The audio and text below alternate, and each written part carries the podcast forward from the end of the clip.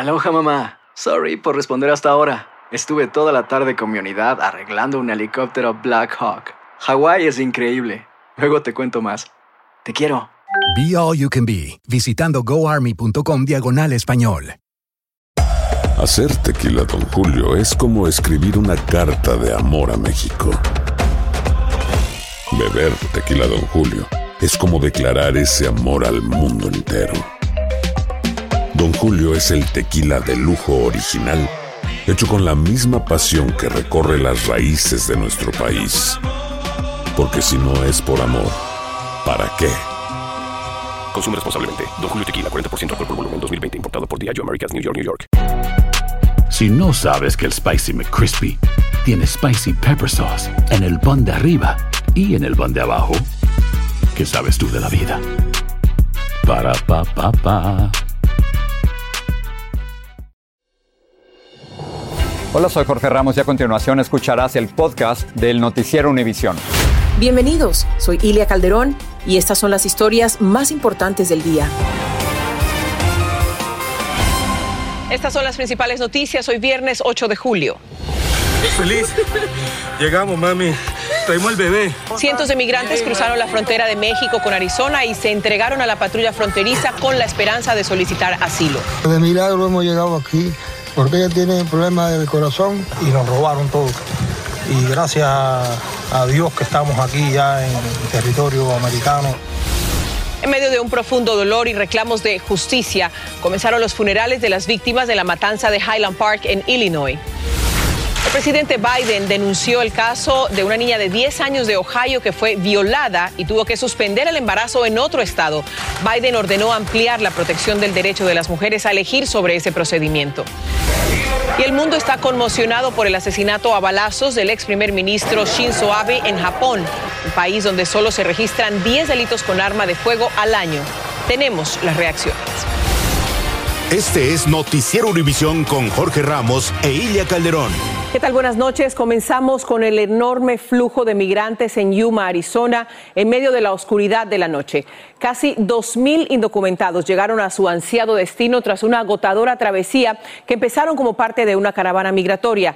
El cansancio del camino dio paso a la esperanza tan pronto pisaron suelo estadounidense. Oscar Gómez tiene el drama y la ilusión de esta llegada masiva por la frontera. Feliz. Llegamos, mami.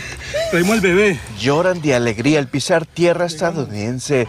Dicen ser miembros de la última caravana que cruzó México. Finalmente entraron por Arizona. Esa noche la patrulla fronteriza reportó la detención de más de 1.800 personas. Somos parte de la caravana, sí. ¿Cuántas personas venían en la caravana? 5.000 personas. El cruce de inmigrantes no paró toda la noche. En unas cuantas horas se hicieron cientos. En este lugar había un agente de inmigración, mientras que otros aceleraban sus camionetas para responder a más grupos de inmigrantes que cruzaron la frontera de Yuma. Y nos robaron todo. Y gracias a Dios que estamos aquí ya en territorio americano. Los autobuses de inmigración se llevaban a decenas de familias. En lo que se iban, llegaban más. En las primeras horas del día, unos 400 inmigrantes aún esperaban para ser llevados a un centro de detención. Otros cruzan el río para ver a sus hijos. Es el caso de una pareja adulta mayor que tardó varias horas para llegar hasta este lugar. Esta pareja cruzó el río a las 2 de la mañana. Tardaron dos horas caminar un tramo de una milla y es que las piedras les dificultaban desplazarse. Dicen que quieren llegar a la Florida, donde viven sus tres hijos. No nos ayudan, nosotros no podemos subir solitos. Pero por allá está más bajito, ¿eh? Estas son las oficinas ya. No, ese es el muro. Nosotros sí hace días que estamos. Ambos se consolaban y miraban a la distancia el fin del muro donde tenían que llegar, pero el temor a caerse les impedía avanzar. Para que lo sepa, de milagro hemos llegado aquí, porque ella tiene problemas del corazón. Finalmente se armaron de valor y decidieron subir las piedras. Los primeros rayos del sol les daban la bienvenida al suelo estadounidense. En la frontera de Yuma, Arizona, Oscar Gómez, Univisión. El drama de los inmigrantes Los gobiernos del presidente Biden y el de México criticaron la orden del gobernador de Texas, Greg Abbott, de detener a indocumentados que crucen la frontera y devolverlos. Abbott dice haber dado la orden porque los cruces han alcanzado lo que él llamó niveles históricos, pero Washington sostiene que el gobernador no tiene la facultad legal para perseguir a migrantes. Nos informa Marlene Guzmán. Desafiando al gobierno federal, el gobernador de Texas toma acciones sin precedentes en contra de la inmigración ilegal, autorizando a agentes del Departamento de Seguridad Pública de Texas y a miembros de la Guardia Nacional a detener y devolver a migrantes que crucen ilegalmente la frontera por los puertos de entrada decisión que ha despertado las críticas de organizaciones pro-inmigrantes en el sur de Texas. Y esto inevitablemente va a causar que más migrantes eh, los forcen a buscar maneras más peligrosas y drásticas para cruzar y vamos a ver más tragedias. Tanto el presidente de México como la administración Biden han reaccionado asegurando que estas medidas están fuera de los límites de su jurisdicción. No le corresponde legalmente tomar esa decisión. El gobierno federal es el que aplica las leyes migratorias. Ningún estado debería aplicarlas por su cuenta. El mandatario tejano emite esta polémica orden ejecutiva ante la presión de exfuncionarios del expresidente Trump de asegurar la frontera declarando una invasión. No creemos que él va a recibir ayuda de la administración Biden. Por eso sentimos que debemos salir y declarar que estamos siendo invadidos. Demócratas cuestionan los gastos en recursos innecesarios y la capacidad de los agentes estatales y soldados que cumplirán con esta orden. Él piensa que esta Corte Suprema lo va a proteger y le va a dar el permiso de ser lo que por 100 años ha sido ilegal. Permitir arrestar y trasladar a los migrantes hasta la frontera está fuera de los poderes de ambas agencias y según esta experta legal podría llevarlos a enfrentar consecuencias legales. Son violaciones constitucionales, incluso los oficiales que siguieran la orden ejecutiva del gobernador y que arrestaran a personas y los llevaran para la frontera, podrían ser demandados. En McAllen, Texas, Marlene Guzmán, Univision. Una investigación interna concluyó que los agentes de la patrulla fronteriza que acosaron con caballos a migrantes haitianos en la frontera no les pegaron con sus látigos. Sin embargo, la Oficina de Responsabilidad Profesional de la patrulla advirtió que los agentes habían usado fuerza innecesaria y habían actuado sin supervisión adecuada. Claudia Uceda tiene las reacciones a este informe. Estas imágenes de la patrulla fronteriza a caballo confrontando a refugiados haitianos con niños generó indignación. Allí los agentes impedían el paso de los inmigrantes a Estados Unidos y parecían usar las riendas de sus caballos como látigos. También se vio cómo agarraban a este hombre a la fuerza de su camisa. Pero después de 10 meses de investigaciones, el gobierno determinó que los agentes no azotaron a los inmigrantes. Ningún agente eh, azotó o pegó a ningún migrante eh, intencionalmente o no intencionalmente. Sin embargo, se anunciaron medidas disciplinarias contra cuatro de ellos por su falta de profesionalismo, por usar lenguaje ofensivo, por poner en riesgo a un niño y por usar la fuerza de manera innecesaria. Estoy más o menos satisfecho. Uh, todavía hay muchas cosas no, no 100% claros, pero creo que los castigos, si de verdad se dan, pueden ser suficientes para disuadir que se repita esto. Como respuesta, el sindicato de la patrulla fronteriza arremetió contra el gobierno de Biden. Los tres mentirosos, Biden, Harris y Mallorca, son algunos de los seres humanos más malvados del planeta. Destruyen carreras y se aseguran de que los inocentes paguen para cubrir sus pecados. El gobierno no quiso decir cuáles serán esas medidas disciplinarias contra los agentes por cuestiones de privacidad, pero indicaron que en la actualidad ellos están trabajando en puestos administrativos y no tienen contacto con inmigrantes. La investigación además concluyó que los agentes no llevan látigos, pero encontraron que no tenían una supervisión ni una coordinación adecuada. Tampoco había protocolo sobre el uso de las riendas de los caballos. En Washington, Claudio Seda, Univision. Patsy Polone, quien fuera abogado del expresidente Trump en la Casa Blanca, testificó hoy durante más de ocho horas ante la Comisión del Congreso que investiga el asalto al Capitolio. Testigos le habían dicho a la comisión que Chipolón estuvo con Trump durante el asalto. Su testimonio se realizó a puerta cerrada, pero se grabó y eventualmente los investigadores podrían hacerlo público. La policía acudió con urgencia a la casa del ex asesor de Trump, Steve Bannon, en Washington, luego de una falsa denuncia de que un hombre le había disparado a otro. Los agentes cerraron las calles situadas cerca de la Corte Suprema y el Capitolio durante una hora, pero las reabrieron tras comprobar la falsa alarma. El mundo está conmocionado por el asesinato del ex primer ministro de Japón, Shinzo Abe. El conocido político fue baleado mientras daba un discurso de campaña en la ciudad de Nara. El atacante fue detenido. Galo Arellano nos tiene lo más reciente que se conoce sobre este atentado y sus posibles motivaciones. Es el momento mismo en el que Shinzo Abe, uno de los líderes más poderosos de Japón, es asesinado durante un mitin político. El ex primer ministro se encontraba en la ciudad de Nara, en Japón, cuando un individuo le dispara mientras él daba un discurso. Con el primer disparo, Abe casi ni siquiera se asustó, pero enseguida el segundo lo tumbó al piso. El ex jefe del Ejecutivo japonés recibió profundas heridas en el cuello y el corazón, dijeron los médicos que lo atendieron. El pistolero es Tetsuya Yamagami, de 41 años, un antiguo miembro de las fuerzas de autodefensa japonesas admitió haber disparado porque sentía odio hacia un determinado grupo al que pensaba que Abe estaba vinculado. El atacante le disparó por la espalda con un arma de fabricación casera. Este experto en armamento dice que el arma es parecida a un mosquete de la época de la guerra civil, en la que la pólvora se carga por separado de la bala. Líderes mundiales, incluido el presidente de Estados Unidos Joe Biden, han expresado su solidaridad con los familiares del ex primer ministro, que gobernó Japón desde 2006 al 2020. Sus últimos discursos estuvieron orientados a fortalecer el ejército japonés. Hace poco instó a Estados Unidos a comprometerse a defender a Taiwán en caso de un ataque chino. Desde Miami, Florida, Galo Arellano, Univisión. El alcalde de Uvalde, Texas, rechazó la versión de un informe según el cual la policía perdió oportunidades de frenar al pistolero que asesinó a 21 personas en la escuela primaria Rob. Don McLaughlin dijo que el informe no ofrece una explicación completa y precisa de lo que sucedió y sostuvo que ningún agente vio al pistolero antes de que éste entrara a la escuela. Ya comenzaron los funerales de las víctimas del tiroteo del desfile del 4 de julio en Highland Park, en Illinois. Y mientras le dan el último adiós a sus seres queridos, las familias exigen justicia y las autoridades avanzan en las investigaciones sobre el atacante, como nos dice David Palomino. Jackie died because she was murdered. Hoy, familiares y amigos de Jacqueline Sondheim, Stephen Strauss y Nicolás Toledo, tres de las víctimas mortales del tiroteo múltiple en Highland Park, se reúnen para los servicios funerarios. Bueno, siempre estará en nuestros corazones y siempre ha estado, como todos juntos, eh, realmente trabajamos mis hermanos por preocuparnos por él, ya que él estaba en edad, pero pues todos hicimos lo mejor de nuestra parte, mis hermanos.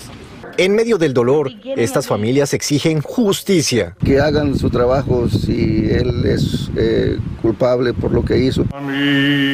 Mientras se realizan estos funerales para las víctimas, varios de los heridos siguen internados en hospitales del área.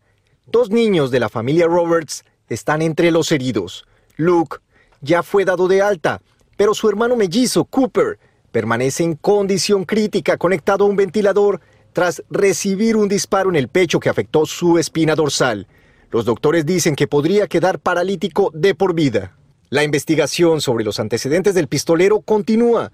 De acuerdo con la policía del condado Lake, las autoridades varias veces tuvieron que ir a la casa de la familia Crimo por llamadas de incidentes domésticos.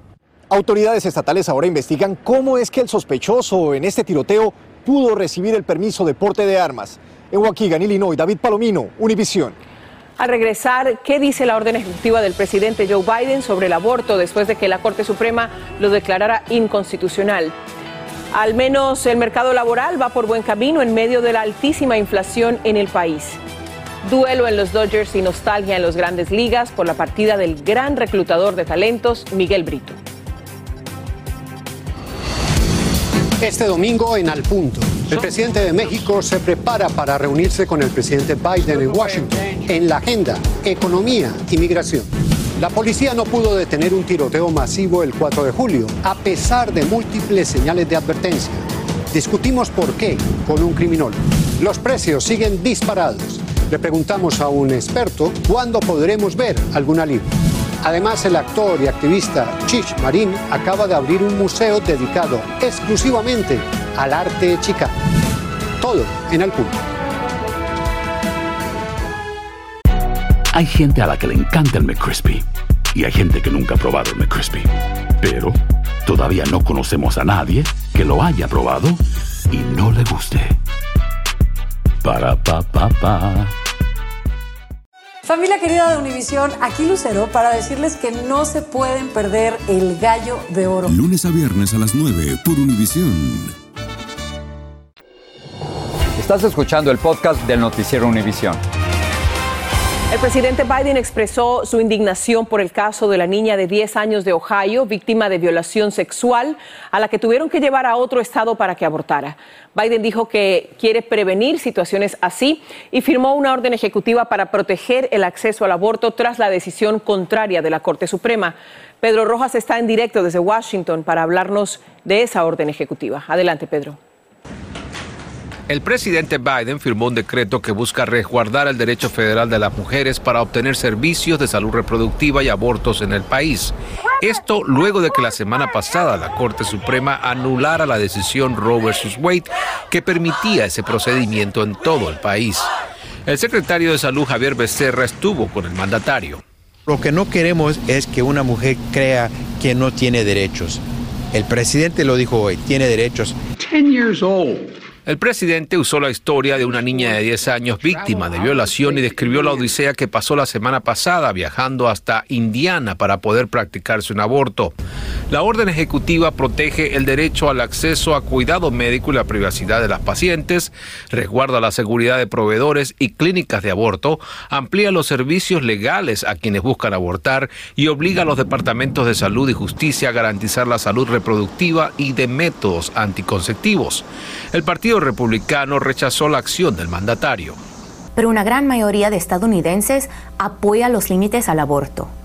Esta orden ejecutiva demuestra los radicales que se han vuelto Biden y los demócratas. Los republicanos defendemos la santidad de la vida. El presidente Biden además invitó a las mujeres a participar masivamente en las próximas elecciones para cambiar el liderazgo político del Congreso. Estamos pidiendo a los estadounidenses que se expresen y aseguren que sus voces sean escuchadas, dijo la vocera de la Casa Blanca. El presidente Biden además aseguró que mientras él esté en su mandato no permitirá que el Congreso apruebe una ley federal que prohíba el aborto en el país. En Washington, Pedro Rojas, Univisión. Vamos a hablar ahora de un tema que nos afecta a todos, como la economía. La economía estadounidense agregó 372 mil nuevos empleos el mes pasado, mientras que la tasa de desempleo se mantuvo en 3,6%. Esto es importante porque la creación de empleos es un indicador de que ese sector se mantiene saludable a pesar de la inflación. De hecho, expertos estimaban que se agregarían solo 270 mil puestos en el mes de junio. De otro lado, muchas empresas luchan por conseguir trabajadores a tal punto que hubo 11 millones 300 mil puestos de trabajo en mayo, es decir, casi dos por cada empleado. Muchos empleadores siguen subiendo los salarios. La ganancia promedio eh, la aumentaron en 5,1% en el año, pero la inflación ha golpeado fuertemente a los sectores del ocio, los hoteles y el comercio. Las importaciones estadounidenses batieron récord durante la primavera, lo que revela ningún indicio de desaceleración de la demanda de los consumidores. Los puestos del país descargaron, los puertos del país descargaron 2.400.000 contenedores importados en el mes de mayo. Esta es una cifra sin precedentes en solo un mes. Se espera que el volumen de carga se mantenga alto porque se viene una temporada alta de transporte marítimo. El presidente de Ucrania, Vladimir Zelensky, entregó premios especiales a soldados heridos en la guerra contra Rusia. El mandatario le dijo a los soldados que su trabajo hace sentir orgullosos a los ucranianos. También agradeció al personal médico por su labor en medio de la ofensiva de Rusia. en Moscú, un tribunal condenó a un concejal a siete años de prisión por criticar la guerra desatada por Putin en Ucrania. Alexei Gorinov fue declarado culpable de difundir información falsa sobre el ejército ruso. El hombre de 60 años es la primera persona condenada a cumplir una pena de cárcel por ese presunto delito. Vamos con Patricia y un adelanto de la edición nocturna. Gracias, Silvia. El gobernador Gavin Newsom confirmó que California se convertirá en un estado productor de su propia insulina de bajo costo. Se trata de una medida para combatir los altos precios de este medicamento. Y también congresistas demócratas y organizaciones proinmigrantes están haciendo un llamado urgente al gobierno de Joe Biden para que prorrogue el estatus de protección temporal a los venezolanos. La medida vence en septiembre próximo y puede dejar a más de 200 mil inmigrantes expuestos a la deportación. Y para muchos inmigrantes, la justicia parece lejana y en algunos casos esquiva, difícil de lograr. Este es un adelanto de lo que tendremos este domingo en aquella hora. Estaba despierta a la hora de la noticia y cuando veo la cara de Elvis Reyes, me quedé como paralizada. Prometía permisos de trabajo y licencias de conducir. Pero para empezar, tienes que pagar 2.500 dólares. Muchos confiaron en él y terminaron deportados o sin dinero. Nosotros no sabemos leer inglés. Ustedes van a ir firmando donde yo les diga. Nada más firmen, pongan su nombre aquí, aquí, allá. Se hacía pasar por abogado y pastor. No era ni lo uno ni lo otro. Aquí y ahora presenta Exigiendo Justicia. Acompáñenos el domingo, ahí estaremos con Ilia Calderón a las 7 de la noche, 6 en el centro, así que los esperamos. Así es, los esperamos y te vemos esta noche. Gracias, Patricia. Mañana regresa el sábado futbolero de la Liga MX para disfrutar con toda la familia, León contra Pumas, seguido de Cruz Azul contra Pachuca, en vivo por Univisión y TUDN. Al regresar de la pausa muere Mike Brito, legendario cazatalentos de los Dodgers. Sus amigos evocan la importancia de su legado en el béisbol.